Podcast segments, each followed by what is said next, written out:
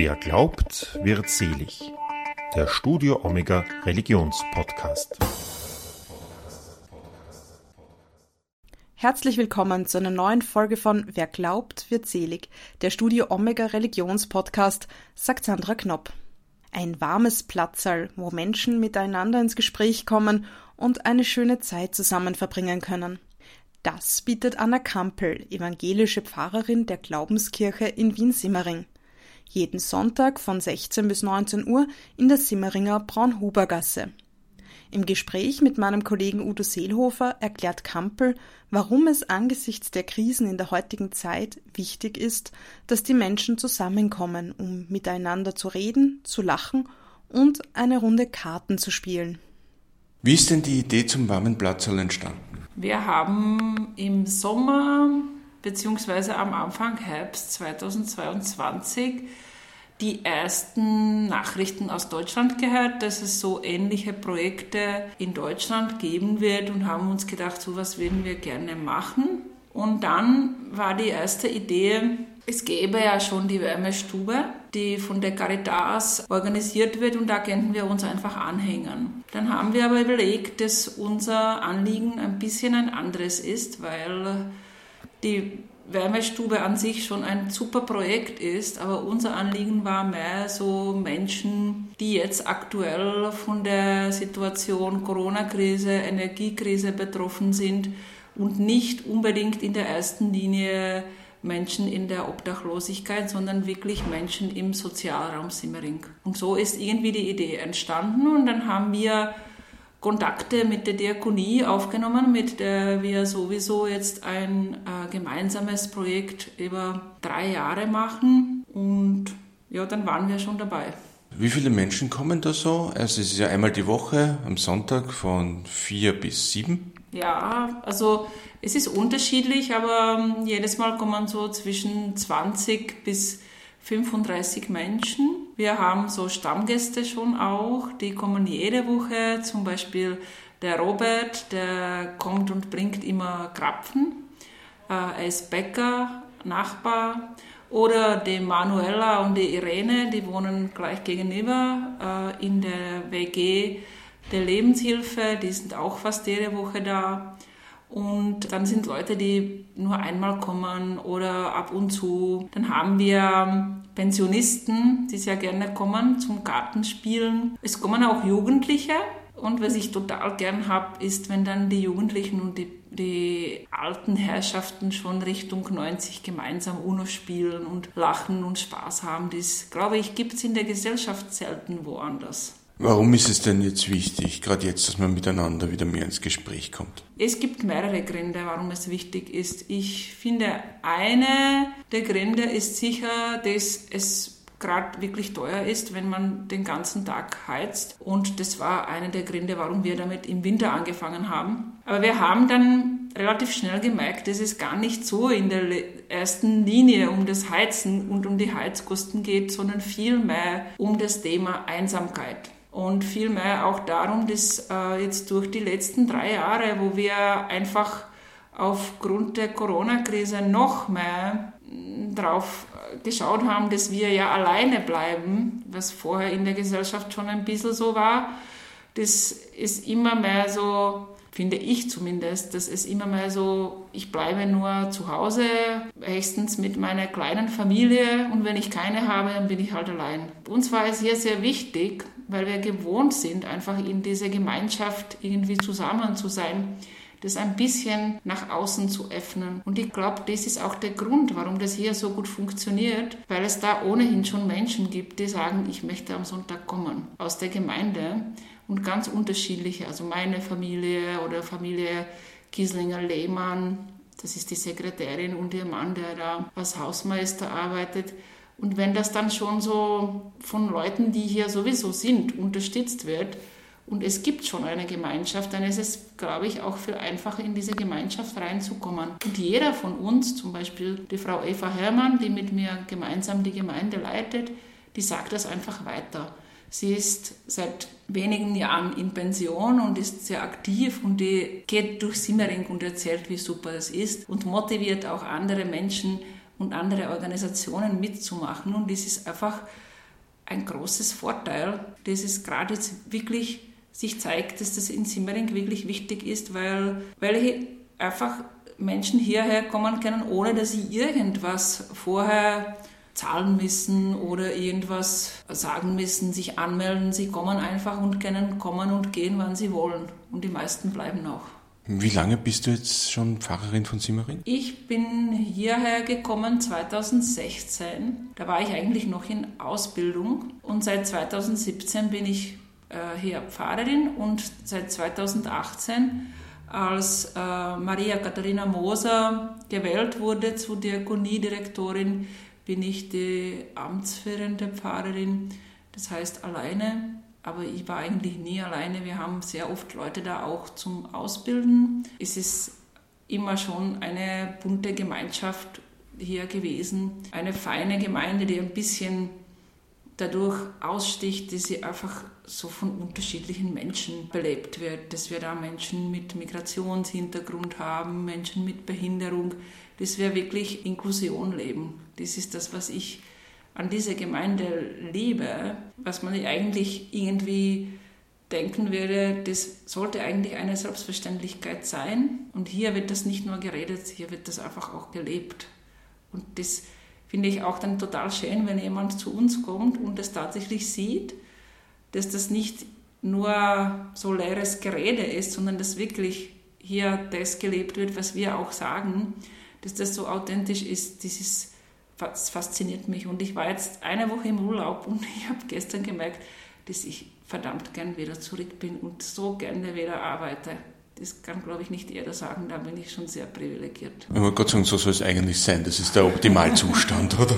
Ja, also mir geht es wirklich großartig hier und ich liebe die Arbeit und irgendwie ist es auch ein bisschen schwierig, es zu trennen, weil was jetzt Arbeitszeit ist und was, was nicht, was andere vielleicht ein bisschen anders sehen als ich, aber ich, für mich ist es eigentlich kein Problem, weil, weil ich einfach wirklich gerne da bin und die Menschen, die hier sind, auch wirklich mag. Und das merke ich heute ganz besonders, weil ich eben gestern gekommen bin, wieder zurück und habe mich so gefreut, wieder im Gottesdienst zu sein und jetzt das warme Platz zu haben hier vor Ort. Das ist fein. Du hast vorhin gesagt, dass eben auch ein paar Organisationen eben mitmachen. Welche sind das genau? Heute zum Beispiel ist es die Volkshilfe Simmering. Dann sind das andere Pfarrgemeinden, also aus der Ökumene. Die äh, römisch-katholischen Pfarrgemeinden machen mit hier vor Ort, also Kaiser Ebersdorf oder Alt-Simmering. Es war auch ein äh, Diakon, der die Wärmestube sonst äh, betreibt hier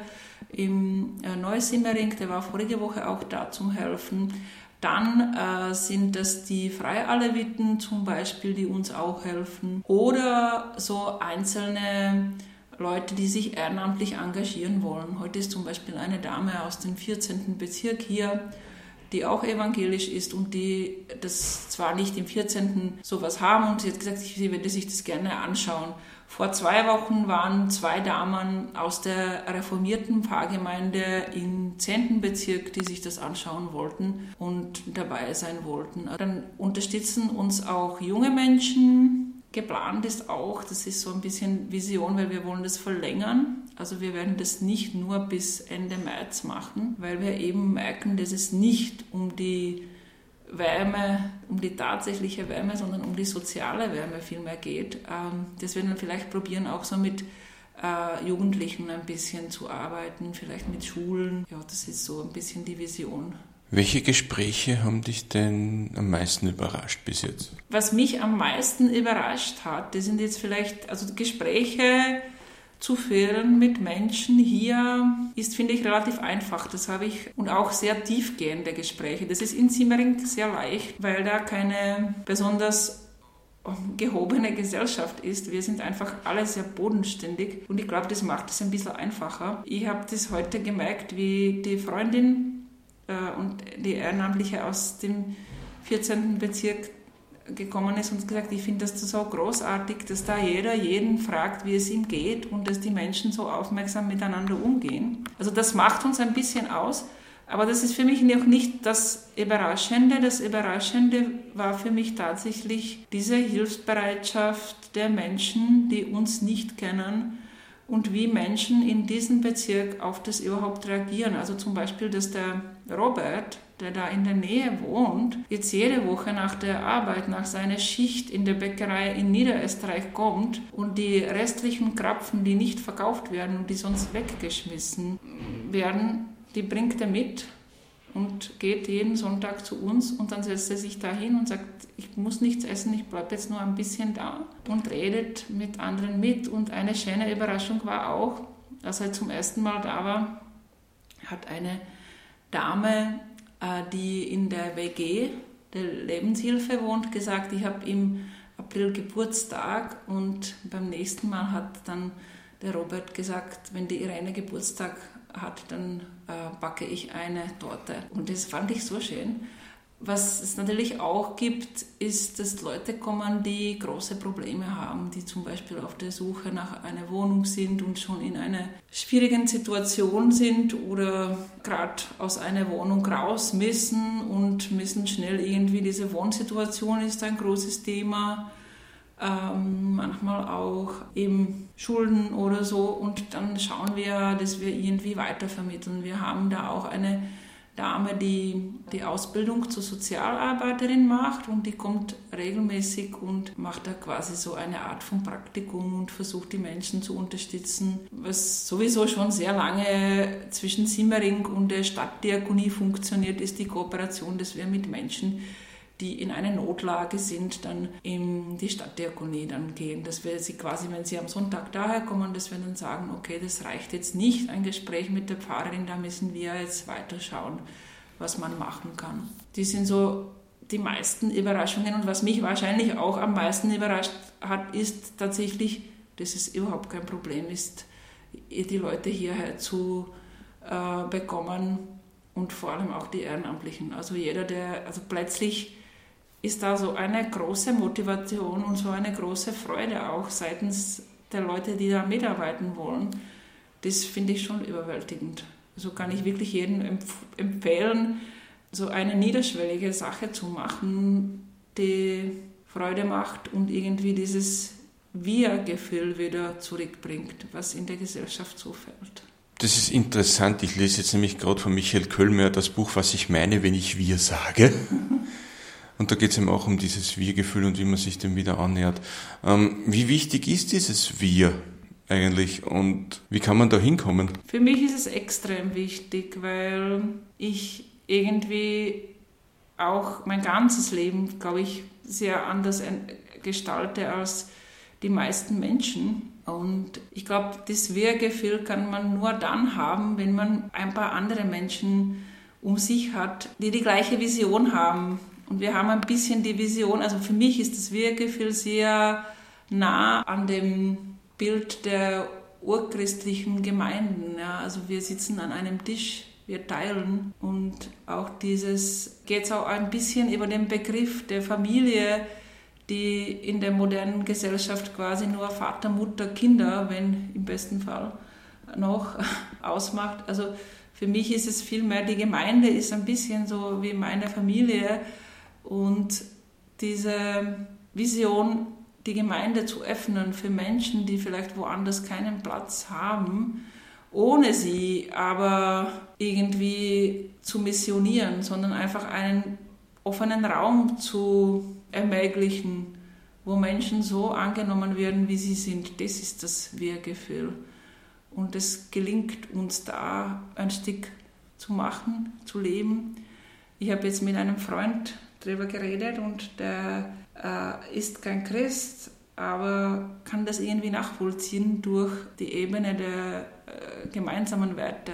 Dass es einfach um Solidarität und dieses gemeinsam alle sozialen Schichten auch geht, was man in der Gesellschaft kaum noch hat.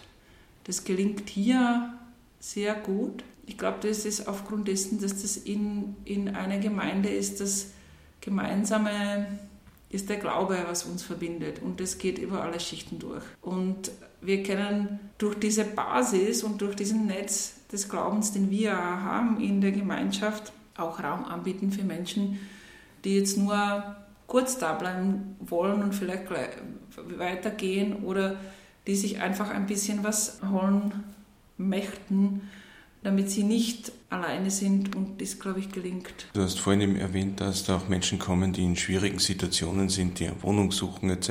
Äh, wie kann eine Einrichtung wie das warme Platz halt Ihnen da helfen? Ich glaube, es ist wichtig, dass man ein bisschen Ahnung hat, wo man die Leute hinschicken kann. Wir sind da quasi die Stelle, wo, wo, wo dann das erste Gespräch stattfindet. Und wenn ich das Gefühl habe, da gibt es ein konkretes Problem, dann ähm, informiere ich mich in, in der Regel, weil ich weiß, dass das über meine Kompetenzen geht. Aber wir haben eine gute Kooperation mit der Stadtdiakonie die Sozialberatung anbietet.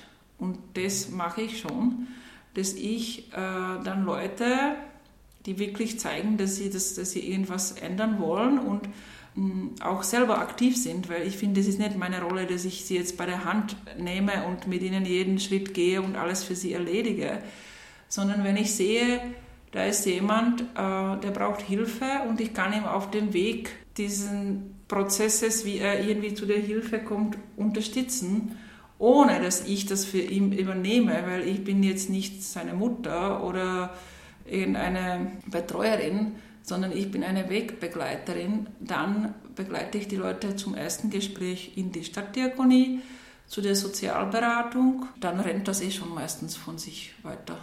Und ich bin sehr begeistert, muss ich auch sagen, dass es dieses Angebot der Stadtdiakonie gibt und dass da sehr kompetente Personen arbeiten, die dann den Leuten auch weiterhelfen, ihnen die helfen bei den Formularen ausfüllen. Das sind alles Sachen, die muss man wirklich sich auskennen. Das kann ich nicht als Pfarrerin leisten, aber ich weiß, wohin ich die Leute schicken kann. Und wenn ich merke, sie haben Angst, sie schaffen diesen ersten Schritt nicht alleine, dann begleite ich sie bei diesem ersten Schritt und dann ist es meistens schon, geht es gut weiter ohne mich. Wenn, ich, wenn sie das nicht wollen und nicht annehmen, dann ist es für mich auch ein, ein Zeichen, und das habe ich gelernt in der, mit der Zeit, dass ich dann nichts machen kann. Wenn der Mensch diese, das Angebot nicht annimmt, was es für Möglichkeiten gibt, und irgendwie blockt, dann ist meistens das Problem woanders.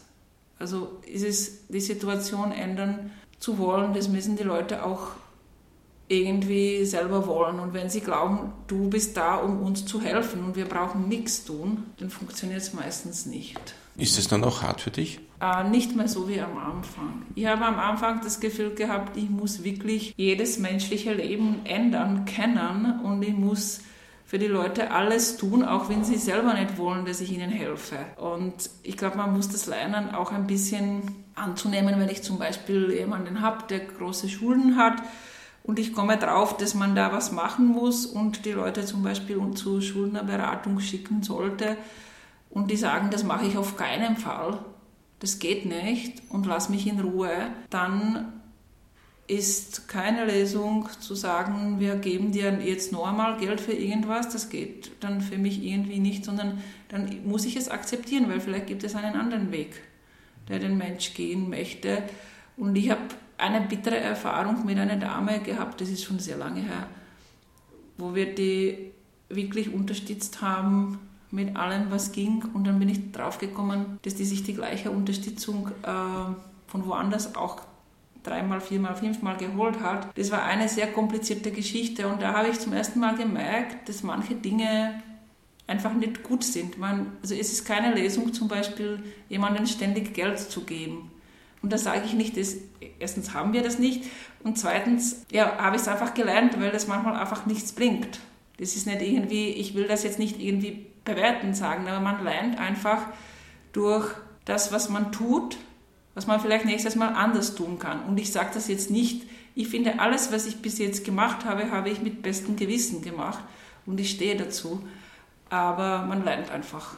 Wenn jetzt jemand diesen Podcast hört und sich denkt, ich möchte auch gern so ein Projekt bei mir in der Gemeinde gründen, welchen Rat würdest du der Person geben? Ich glaube, es ist wichtig, dass es mehrere Menschen gibt, die das wollen, nicht nur eine Person. Mein zweiter Rat ist, keine Erwartungen zu haben, ganz niederschwellig anzufangen. Also nicht jetzt wollen, dass das sofort eine Unmenge von Menschen kommt, weil das haben wir gewusst, dass das nicht passiert und das waren dann doch viel mehr. Und auch nicht so viel Ängste und Befürchtungen, weil ich höre immer wieder von anderen, was macht es ja, wenn Obdachlose betrunken kommen und so, muss man da irgendwelche Schulungen machen? Ich bin der Meinung, dass das einem immer passieren kann in einer Gemeinde, dass Obdachlose betrunken kommen oder auch andere Menschen einfach manchmal betrunken sind. Und es gibt Situationen, die einfach im Leben passieren und da muss ich dann halt in dem Moment reagieren. Ja. Wenn diese Befürchtungen sehr groß sind. Allerdings, dann glaube ich, macht es keinen Sinn, mit sowas an, überhaupt anzufangen. Ich denke, das ist ein gutes Schlusswort. Ich würde sagen, dann gehen wir mal rüber, ja. oder? Ja.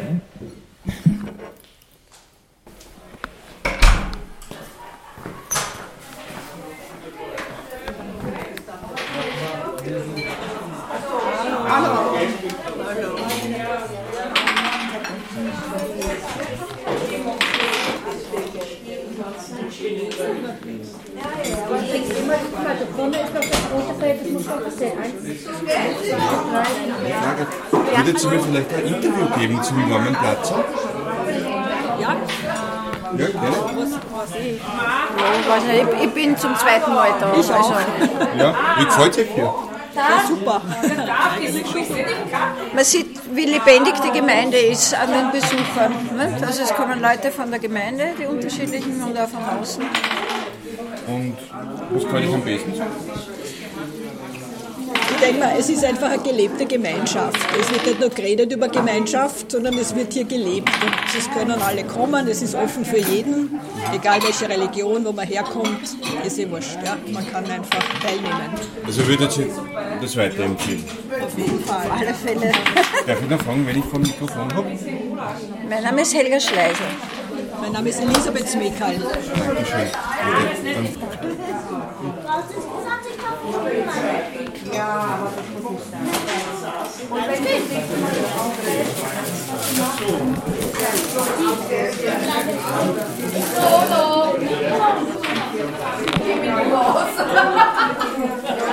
Entschuldige, bin ich mal ausgehen. Ja, Uno, Uno.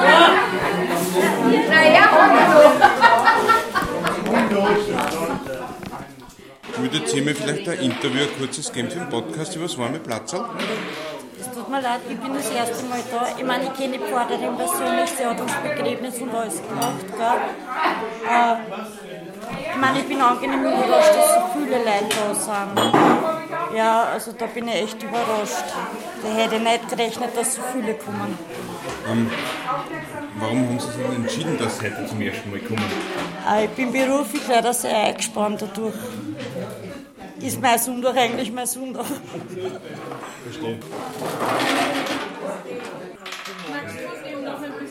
Entschuldigung, wenn ich frage, würdet Sie mir vielleicht ein kleines Interview zum warmen Platz geben? Die zwei Damen sind wirklich oft da. So? Sind Sie Stammgäste hier? Ja. Ja, Seit wann sind Sie fahren?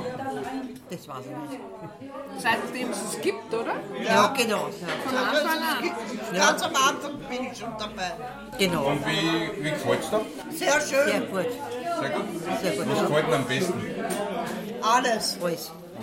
Was gibt es denn dass immer? man mit den Leuten so ins Gespräch kommt. Ja, genau. Ja. Okay. Ja, super. Dann sage ich mir Dankeschön. Bitte. Danke.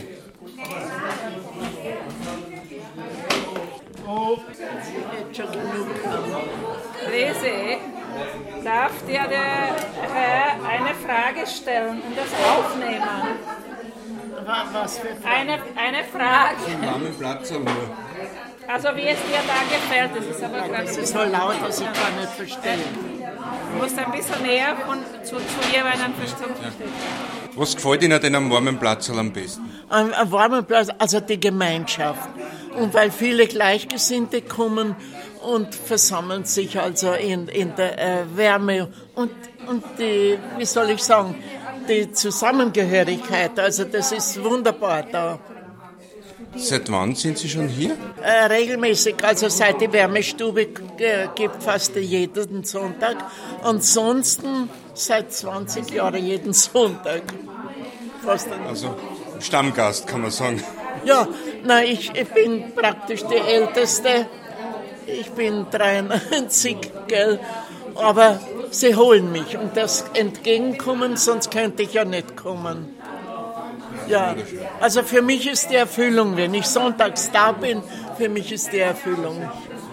Dankeschön, danke. Möchten Sie noch irgendwas Ich bin nur mitgenommen worden das zweite Mal. Ich bin sehr ich bin begeistert davon. Ich habe das nicht gekannt.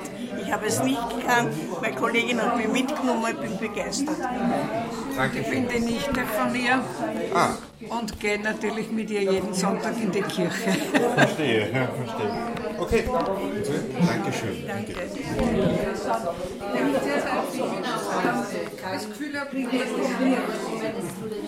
Gut, dann sage ich mal Dankeschön. Danke dir, alles Gute. Ja, super, danke. Ich wünsche noch einen schönen Sonntag. Danke. Alles Gute. Danke, danke, danke. Gleichfalls. Ich wünsche einen schönen Sonntag und viel Spaß heute. Danke. Schönen Sonntag noch. Genau. Danke gleichfalls. Danke. Und Sie können ruhig öfters kommen. Ja, gern. Gern. Genau. Gerne, freut mich. Das war Wer glaubt, wird selig, der Studio Omega Religionspodcast für heute.